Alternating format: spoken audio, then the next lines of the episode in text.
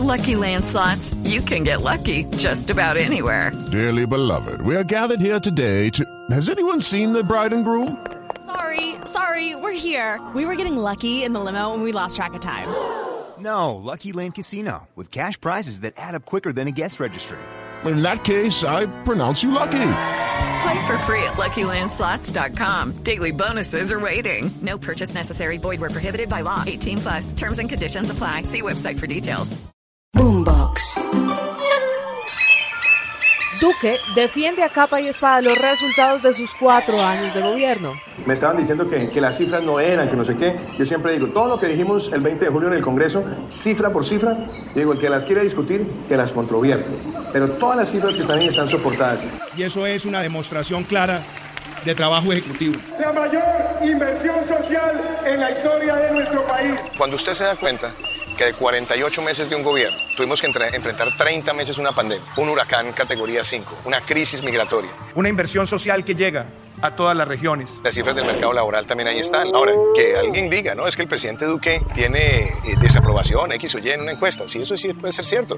Y, y lo cierto es que nosotros tomamos decisiones impopulares y, y, lo cierto también, que es importante tener en el balance histórico, a nosotros nos tocó enfrentar no solamente una, una oposición feroz, sino violenta, hirsuta. Pero hay quienes piensan distinto. Ese compromiso indeclinable de la paz con legalidad avanzó en los territorios.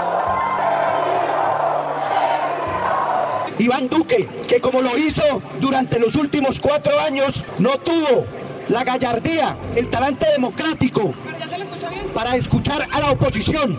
Cesó la horrible noche y en surco de dolores el bien germina ya. Y el presidente irrespeta la institucionalidad y la democracia al ausentarse del recinto en un momento tan crucial cuando lleva cuatro años, cuatro años desconociendo la oposición en este país. Lo cierto es que según la última Inbamer Poll, el presidente termina su gobierno con 27% de aprobación.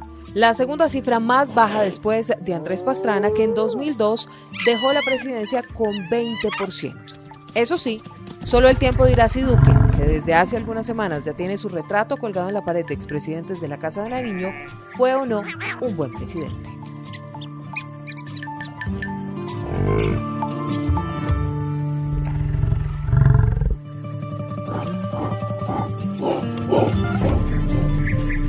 Pedro, Duque fue blanco de infinidad de críticas durante todo su gobierno, pero ¿será que en unos meses los colombianos van a comenzar a extrañarlo? Silvia, ocurre con todos los presidentes de, de Colombia, salvo tal vez con Andrés Pastrana y con Belisario Betancourt, que, que la gente no, no se llevó históricamente pues una buena idea de ellos a pesar del tiempo. De pronto Belisario un poquito más porque se alejó de la política, pero Andrés Pastrana ha sido un presidente que ha tenido unos índices de desfavorabilidad bastante altos. Los otros expresidentes han salido, todos salen desgastados, salvo Álvaro Uribe, que le ocurrió la cosa más sí. curiosa. Salió con una imagen muy alta y como expresidente ha ido perdiendo esa imagen que sacó. Es muy curioso porque siempre ocurre a la inversa. Salen como presidentes desgastados y ya en el ejercicio de la expresidencia suben mucho. Y eso es normal. Es que tomar decisiones en un país como Colombia, con tantas contradicciones, pobre, y en este caso del el próximamente expresidente Iván Duque, pues le correspondió manejar para mí la crisis más grande, incluso comparable con la Segunda Guerra Mundial, porque como hemos hablado en la Segunda Guerra Mundial fue muy sectorizado y hubo una mortandad impresionante, pero en esta oportunidad hubo más muertos y fue algo global. Entonces a él le correspondió manejar lo que ocurrió en Colombia, que no estaba dentro de su plan de gobierno, ni en la campaña política que lo llevó al poder. Ahora, le propongo que revisemos, estaba mirando la Inbamer Poll y en efecto el expresidente Álvaro Uribe termina su gobierno con 80% de favorabilidad. En el uh, periodo Uribe 2.0, digamos, que fue su segundo mandato, tuvo hasta 86% de favorabilidad, la más alta de todas. El resto de expresidentes, pues todos terminan con unos números en rojo. Ernesto Samper, Andrés Pastrana con unos números tremendamente altos. Juan Manuel Santos también, más en su segundo periodo que en el primero. Juan Manuel Santos pues, se religió, mismo... Silvia, ¿Sí? con el 25%. Cuando se presentó a la reelección, estaba el 25% de los colombianos hablaban bien de él y se religió como presidente. pues ahí tiene usted el fenómeno. Y pues el presidente Duque termina con una desfavorabilidad de 68% que bajó, de hecho porque estaba en 73% y con una favorabilidad de 27%. Pero si le parece, pongámosle la lupa a los funcionarios, a los mejores y a los peores funcionarios de la era Duque. No sé si usted está de acuerdo conmigo, pero usted lo mencionaba, a Duque le tocó enfrentar una pandemia mundial que ha dejado millones de muertos alrededor del mundo. Entonces, para mí, por lo menos, el mejor funcionario de la era Duque fue el ministro de Salud Fernando Ruiz. Oiga. Hoy podemos decir con gran satisfacción que hemos podido tener la oportunidad de asegurarnos que los colombianos no hayamos sufrido las crisis que se vieron en otros países de personas fallecidas, eh, de cadáveres en la calle, de personas que han tenido que compartir eh, ventiladores para poder lograr la atención o de familias que han debido hipotecar su vivienda o ignorar su carro para poder tener acceso a los servicios de salud. ¿Le suena este nombre, Pedro? Sí, mucho, Silvia, a tal punto que hoy está como uno de los serios candidatos a ser el director de la Organización Panamericana de la Salud. Y eso es pues meritorio porque se debe a la labor que cometió, que acometió el, el, el exministro o próximo exministro Fernando Ruiz. Pero claro, Silvia, a veces algunas personas sostienen que Colombia no vacunó tan rápidamente como vacunaron otros países. Pero, por ejemplo, comparar a Colombia con Estados Unidos, pues me parece un despropósito. O compararla con Uruguay. No, Colombia tiene que compararse con sus propios problemas. Es que a veces la comparan con China, con Estados Unidos y hasta con Chile, porque yo creo que nosotros y Chile y Uruguay y China y Estados Unidos tienen unas condiciones que para un plan de vacunación no se puede evaluar simplemente por el número de vacunas. Y al final, ¿sabe? Lo que ocurrió es que hubo 146 mil muertos en Colombia. Silvia, eso es terrible. O sea, si usted me pregunta a mí, pues un muerto es una cosa dramática. Pero si no se hace la acción que se acometió en ese momento, de pronto habíamos tenido muchos más muertos en Colombia. Simplemente es eso. Pero una cosa y además fortaleció una cosa además fortaleció la capacidad de los hospitales en regiones donde no había ni siquiera una unidad de cuidados intensivos. Eso también es importante. Pedro, en este país la gente muchas veces critica por criticar y se deja llevar, digamos, eh, un poco ciega por unos temas que son netamente políticos. Y cuando empezó esta pandemia, al presidente Duque le dijeron que iban a empezar a vacunar a la gente en 2040, que todo el mundo se iba a morir, que lo de las vacunas no iba a funcionar. Y hoy usted ve los puestos de vacunación todavía en los lugares en los que eh, en los que digamos han decidido vacunas disponibles y si usted tiene la necesidad de ir a vacunarse puede hacerlo con facilidad. Todo esto comparado, por ejemplo, con un país como mm, Venezuela, donde el 16% de la población, solamente ese 16%, tiene dosis de refuerzo contra el COVID-19. Hoy las cifras en Colombia son completamente distintas. Entonces, pensaría uno de verdad que esa gente que criticó por criticar terminó con la boca cerrada porque el gobierno y el ministro de salud pues hicieron lo que había que hacer. Era proveer de ventiladores a la gente, después traer las vacunas necesarias y empezar un plan de vacunación que hoy sigue en firme. Y una cosa que fue, en mi opinión, una coincidencia favorable para el presidente y el ministro, es que este ministro está especializado precisamente en epidemiología. Entonces yo creo que, o sea, no estaba una persona improvisada y se juntaron las cosas, una persona preparada con semejante catástrofe que se le presentó a la humanidad. Ahora, Colombia atraviesa por otra catástrofe y tiene que ver con la violencia. En 2018, usted lo ha dicho varias veces, Duque no ganó con la promesa de implementar la paz ni nada de eso. Es más, ganó con un discurso completamente contrario. Y a su ministro de Defensa, Diego Molano, que no lo acompañó en los últimos cuatro años, pero sí en ah, los últimos meses o en los últimos, en el último periodo, digamos, le tocó enfrentar el asesinato de líderes sociales excombatientes, miembros de la fuerza pública, pero también a las disidencias de las FARC, el ELN, el Clan del Golfo y docenas de grupos delincuenciales que operan en este país. Hay varios logos, pero el principal es combatimos a los símbolos del mal, protegimos a Colombia frente a esas disidencias de la FARC, del ELN, del Clan del Golfo, que querían amedrentar a los colombianos, que son los que generan desplazamiento forzado, violación de derechos humanos, y con la contundencia logramos neutralizar los principales cabecillas, como alias Otoniel, como alias Jonier, como alias Matamba, como alias Majimbu, y en la última operación como alias Iván Bordisco. ¿Usted cómo califica al ministro de Defensa? Diego Molano hay que calificarlo, en mi opinión, de la siguiente manera. Si uno evalúa lo que ocurrió en Colombia con homicidios, pues el país bajó sustancialmente los homicidios. si uno lo mira desde el punto de vista de lo que ocurrió con los líderes sociales, pues por supuesto que hubo una cantidad de problemas en Colombia que entre otras cosas están relacionados con las disidencias. Y si uno lo evalúa por la forma como, a algunos no les gusta esa palabra, a mí no me gusta, pero yo nunca he encontrado otra, dar de baja a los altos, digamos, valores, los objetivos de alto valor de las organizaciones delincuenciales, pues desmanteló una cantidad de personas que o los capturaron o les dieron de baja.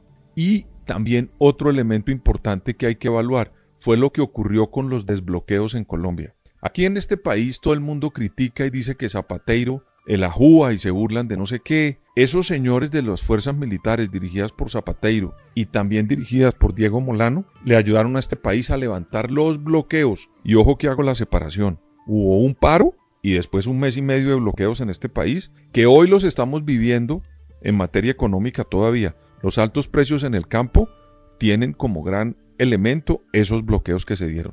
Y ahí hubo, en mi opinión, una buena acción. Entonces, a Diego Molano, como a todos los ministros de defensa de Colombia, si, usted lo pone a calificar en una globalidad a su gestión, me parece un error. Hay que calificarlo por cada una de las acciones que produjo un ministro de defensa en Colombia, que repito, no es fácil. Se enfrentó, mire, disidencias, alto, alta de sembradío de coca en este país y con una producción inconmensurable, a una pandemia, a unos bloqueos, a unos asesinatos de unos líderes sociales y además de eso ayudar para la seguridad ciudadana en Colombia. Luego a mí me parece que al final cada uno de esos sectores habría que evaluarlo. Yo no me atrevería a ponerle una calificación. Hello, it is Ryan, and we could all use an extra bright spot in our day, couldn't we? Just to make up for things like sitting in traffic, doing the dishes, counting your steps, you know, all the mundane stuff. That is why I'm such a big fan of Chumba Casino. Chumba Casino has all your favorite social casino style games that you can play for free anytime, anywhere with daily bonuses. That should brighten your day a little. Actually, a lot. So sign up now at chumbacasino.com. That's chumbacasino.com. No purchase necessary. BGW. Void were prohibited by law. See terms and conditions 18 plus. Calificación global a Diego Molano. Por eso insisto que uno tendería a desagregar cada uno de los elementos eh, que le tocó manejar como ministro. Ahora, las cifras de homicidio, yo todavía tengo mis dudas y solamente le voy a decir por qué.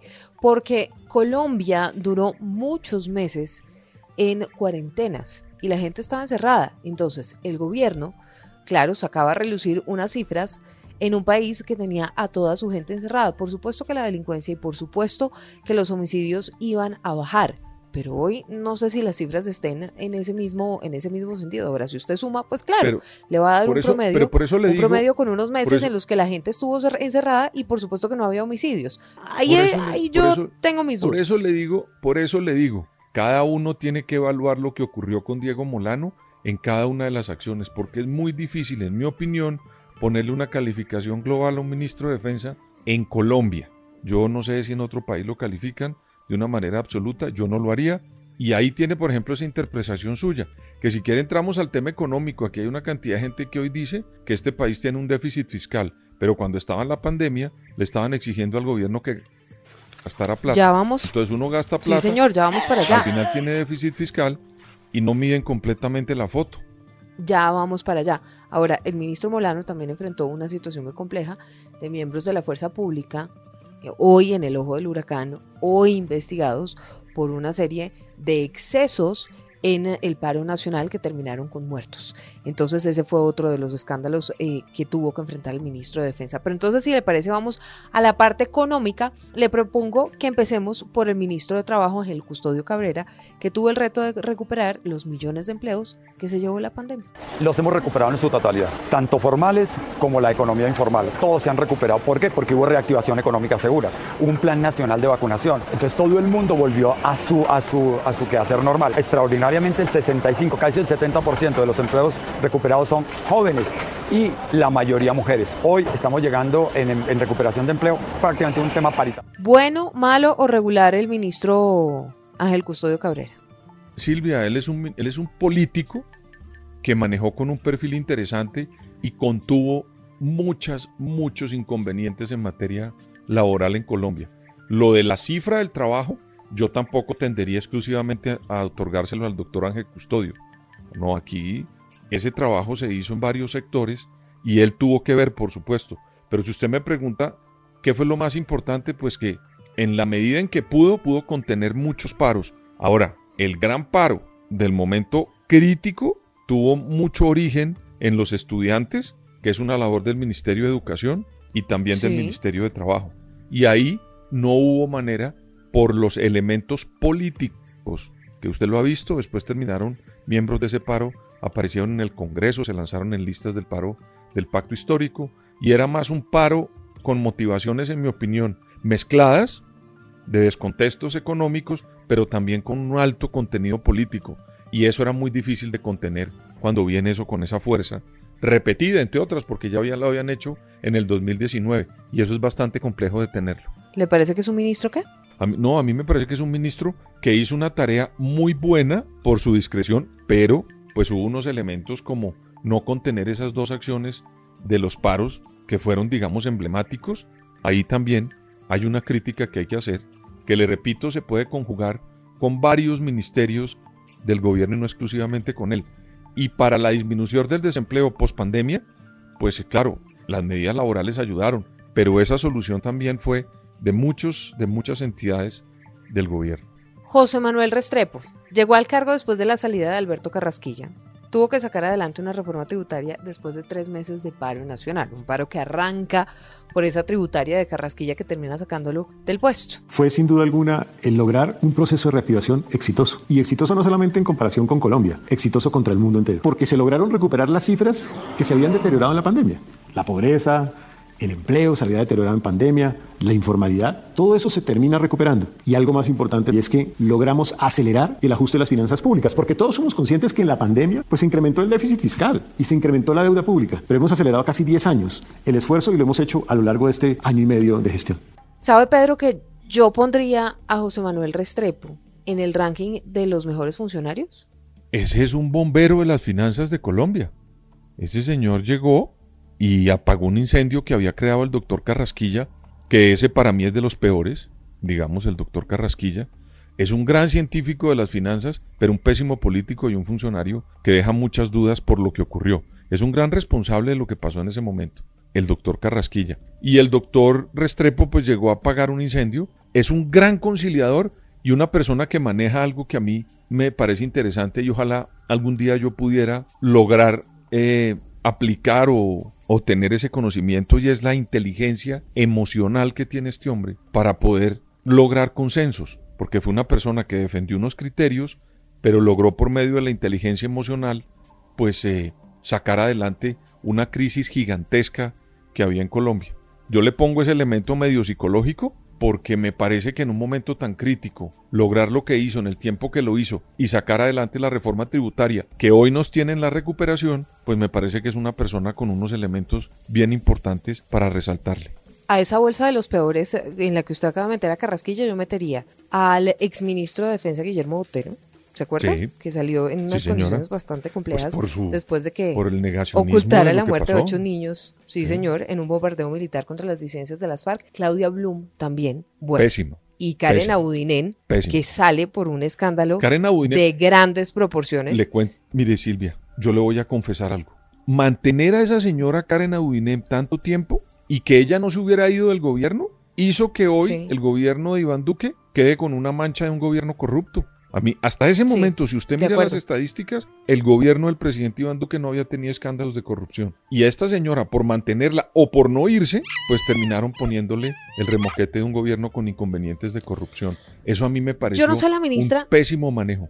No sé la ministra de De una vez Educación, la. Me parece que sí, Ah, a Karen no hablo de, de Audinem. De Audinem. Sí, sí, sí, a Karen Audinen sí. Y a la ministra de Educación sabe que yo no sé. No sabría, no sabría en qué, dónde ponerla. Ah, Silvia, mire. siguen tuvo los problemas en Colombia con el. PAE. No sé. Pero, pero mire, ella es una gran contradicción también. Estuvo cuatro años, dicen que fue muy Sí. buena en unas cosas, en infraestructura, eh, logró transformar y ampliar los créditos para clases populares en Colombia, la educación pública la volvió gratuita a niveles superiores, pero el origen de la protesta en Colombia desde que comenzó este gobierno se originó en los universitarios y nunca los pudo controlar. Entonces ahí yo tengo una gran contradicción con una funcionaria como la ministra de Educación.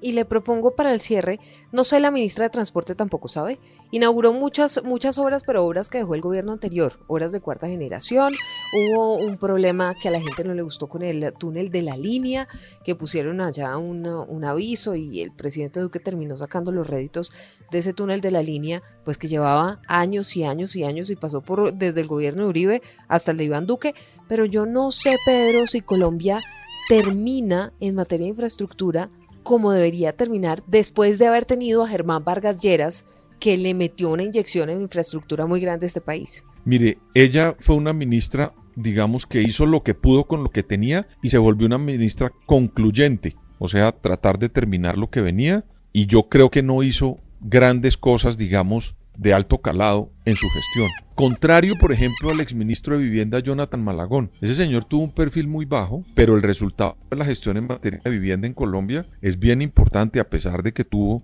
le repito, un, un, un perfil bastante bajo. Y le voy a añadir a alguien más que me parece a mí dentro de este análisis que hay que tener en cuenta. El gran embajador que tuvo Colombia para resolver los problemas con Estados Unidos en los que nos metió el doctor Francisco, Francisco Santos. Santos, el señor embajador Juan Carlos Pinzón. Ese señor que mucha gente eh, puede tener contradicciones con él o lo que sea, llegó a resolver un problema y en nueve meses resolvió un entuerto, Silvia, que hoy le está ayudando incluso al gobierno de Gustavo Petro, dejando esas relaciones en el nivel que las dejó. Eso es muy positivo, que yo quisiera meterlo dentro de los funcionarios buenos del gobierno, que no estuvo los cuatro ¿Sabe años, yo? pero en los nueve meses que estuvo resolvió una cantidad de problemas. En eso estoy de acuerdo con usted y terminaría con un ministro que me parece que se raja, ¿Quién? el ministro de Justicia. Ah, no, eso sí. No. Lo que pasa es que Apague y Yo, ¿Sabe qué me pasa, Silvia? Este señor, este señor andaba, este señor Wilson, Wilson Ruiz. eh, no sé el apellido. Ruiz. Wilson Ruiz. Viene lagarteándose trabajar en el gobierno en los en el Estado colombiano hace yo no sé 25 años y termina pues yo no sé en una gestión muy gris, muy pobre, entre otras cosas en un ministerio que debería ser más fuerte. Pero lo que quiero decir No, pues con, es que una con persona gente fugándose de la cárcel, hacinamientos terribles, una situación compleja. y ofrece, pero él está ofreciendo su hoja de vida, Silvia, en diferentes escenarios. Quiso ser procurador, quiso ser, creo que fiscal, quiso ser, bueno, fue consejero, eh, fue miembro de un tribunal, en fin, para llegar a esto, de no hacer una tarea bien, después de, de- de luchar por llegar a ser un funcionario del Estado y sale con una cosa de una gestión bastante gris, a mí me parece que eso no funcionó. Pues ahí están los mejores y los peores funcionarios de estos cuatro años de gobierno, que para muchos no fueron fáciles para Duque. Unos dicen que los van a extrañar o lo van a extrañar dentro de unos meses, otros por el contrario, pues celebran que se vaya y que llegue la izquierda el próximo 7 de agosto. No olviden suscribirse. Como siempre, estamos en Spotify en Boombox, en todas las plataformas de audio. Si ustedes piensan distinto a nosotros, pues es válido y nos pueden comentar a través de las redes sociales. Hacemos aquí una comunidad en la que todos podamos opinar sobre los zorros y erizos de la política colombiana.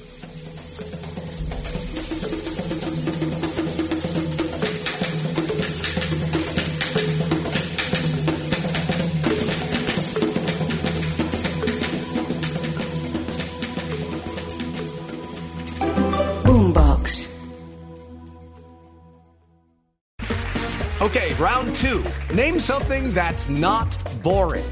A laundry? Ooh, a book club. Computer solitaire, huh? Ah, sorry, we were looking for Chumba Casino.